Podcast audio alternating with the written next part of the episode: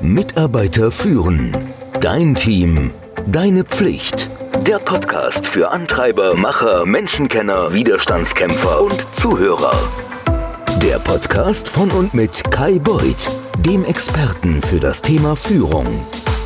Wieder eine Woche weiter im Homeoffice. Das ist ja kein normales Homeoffice. Wieso?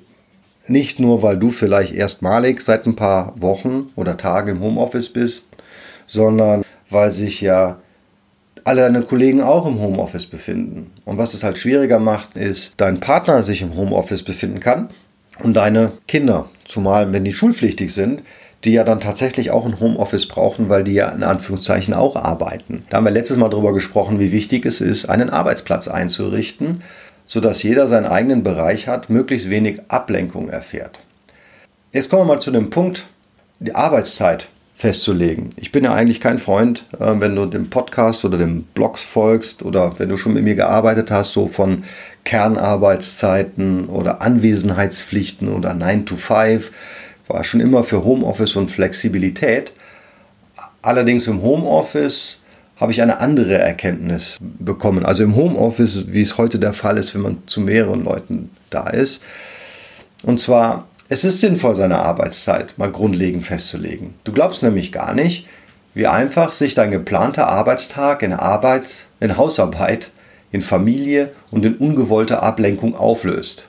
Also das Festlegen wird dir helfen, alle deine Ablenkungen, deine Störungen und Reibungsverluste zu minimieren. Dein Zeitplan ist vielleicht nicht so 9 to 5 und das ist auch in Ordnung. Will nicht sagen, du musst jetzt 8 Stunden am Stück und dann hört es auf. Aber es ist wichtig für dich, dass du deine Verfügbarkeit transparent und explizit angeben kannst. Als ich so, ja, manchmal das, manchmal willkürlich hier was und dann mache ich mal das und dann, jetzt mache ich aber erst noch den, räume noch schnell den Geschirrspüler aus ähm, und dann finde ich vielleicht noch, oh, ich könnte da kurz was kochen. Das ist keine gute Idee. Aus zwei Gründen. Der erste Grund ist, du musst deinem Tag Struktur geben, damit du weißt, wann du was tun kannst. Und das kann eine Stunde arbeiten sein, eine Stunde irgendwas anderes machen, dann wieder eine Stunde arbeiten. Aber es hilft auch den Menschen, mit denen du im Homeoffice arbeitest, zu erkennen, wann kann man dich ansprechen, nämlich wenn du den Geschirrspüler ausräumst, und wann nicht, nämlich dann, wenn du einen Podcast aufnimmst. Frag dich mal, welche Arbeitszeiten wären angesichts auch der Homeschool-Bedürfnisse meiner Kinder am besten für mich geeignet? Ja, unser Sohn fängt morgens um 9 Uhr an mit der Schule.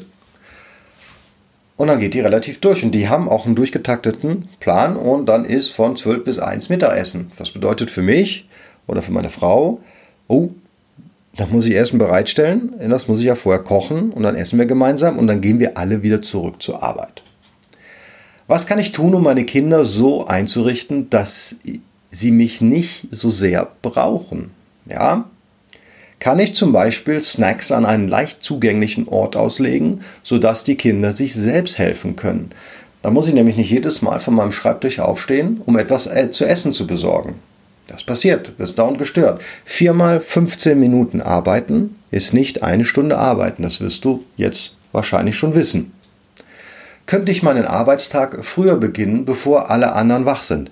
Das ist gerade der Trick bei mir. Es ist relativ früh, es ist schon hell, aber alle schlafen noch. Es wäre mir unmöglich, bei unseren zwei Kindern und allen, die hier rumspringen dann noch, also meine Frau, einen Podcast aufzunehmen, ohne dass Störgeräusche das ähm, beeinflussen würden. Also kann ich mich vielleicht irgendwie in meinem Arbeitsalltag, meinen Zeiten ändern. Oder kann ich meine Arbeit auf spät am Abend nach der allgemeinen Schlafenszeit verlegen. Wenn dann die Kinder im Bett sind, dann kann ich ja dann vielleicht noch mal in Ruhe arbeiten. Für mich ist das nichts. Ich bin ein Frühaufsteher. Mich kannst du ab 20 Uhr zum Arbeiten nicht mehr so gut gebrauchen. Aber vielleicht bist du ja halt jemand, der besser abends arbeitet oder nachts. Dann wäre das eine Möglichkeit. Zu welchen Zeiten erwarten denn meine Kollegen oder meine Kunden, dass ich verfügbar bin? Ja, das ist ein bisschen tricky. Also du wirst nicht drum herum kommen, tagsüber doch ein paar Stunden Arbeit einzulegen. Wir haben ein Kindergartenkind. Um den muss sich natürlich besonders gekümmert werden. Der wird jetzt nicht mehr vom Kindergarten, wie soll ich sagen, bespaßt und, ähm, und der, der, der lernt da jetzt nichts, sondern er sitzt hier. Der andere ist in der Schule. Mama arbeitet im Homeoffice, Papa arbeitet im Homeoffice. Ja, und du willst sie nicht den ganzen Tag vor den Kinderkanal setzen. Glaub mir, dann ist der abends salopp gesprochen Fritte.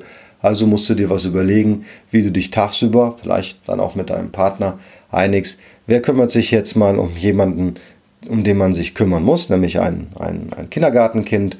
Und wann muss ich allerdings mal in Calls und mit Kunden sprechen, weil die jetzt nicht alle um 6 Uhr aufstehen oder nicht alle um 10 Uhr arbeiten wollen. Und das kannst du natürlich auch hier regeln. Gibt es Sitzungen, an die ich teilnehmen muss, ein Jour fix. Wir sprachen darüber, regelmäßige Meetings sollten weiterhin stattfinden.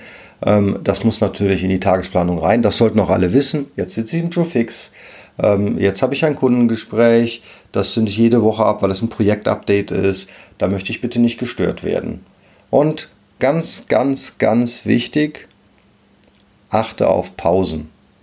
Das Arbeiten den ganzen Tag am Bildschirm ist anstrengend.